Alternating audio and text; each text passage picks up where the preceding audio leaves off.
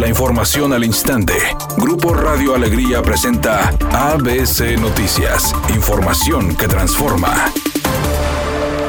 Para evitar que menores de edad puedan ser victimizados, Escobedo, en conjunto con el DIF estatal, inauguró el primer centro de protección integral en México, el cual fue construido en la colonia Pedregal del Topo Chico, según lo informó el alcalde de ese municipio, José Antonio Quiroga, quien agregó que este modelo atiende de forma integral y especializada a niñas, niños y adolescentes que han sido víctimas de abuso sexual. Es un centro integral. Si un niño, niña o adolescente sufriera algún maltrato, algún abuso sexual, va a ser atendido de manera integral. En vez de que tenga que ir a la fiscalía y tenga que ir a la psicóloga. Aquí de una manera integral todos los organismos que tienen que ver con esto van a poderlo atender. Por otra parte, dijo que se busca establecer un sistema único de notificación que atienda todas las sospechas de abuso sexual infantil y reducir los tiempos de atención una vez notificada, teniendo al alcance servicios primordiales para la restitución de derechos a fin de que las niñas, niños y adolescentes no sean revictimizados al no tener que trasladarse a los diferentes lugares para recibir atención. Finalmente, dio a conocer que el DIF Nuevo León ha destinado para este rubro 32 millones de pesos para que los municipios del estado construyan e instalen un sistema integral de atención a víctimas que les permita tener todo lo que se necesita en un solo lugar.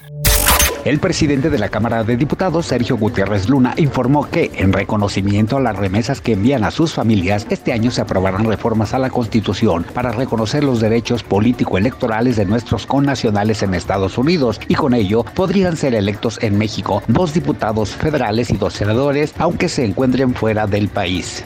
No hay mexicanos de primera y de segunda. Todos somos mexicanos, estemos en territorio o estemos fuera, porque la necesidad así los orilló.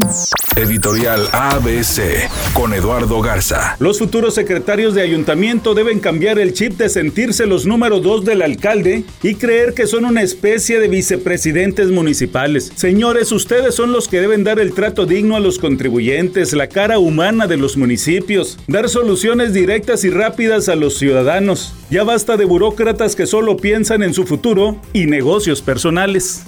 La selección de México femenil vuelve a la carga este martes por la noche. En punto de las 19 horas, las dirigidas por Mónica Vergara se miden ante su similar de Colombia en el Estadio Azteca. Este será el segundo compromiso ante las cafetaleras, luego de la derrota de 2 a 1 de este fin de semana.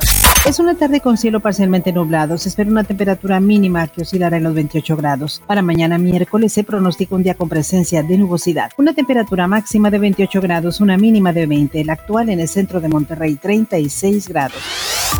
ABC Noticias. Información que transforma.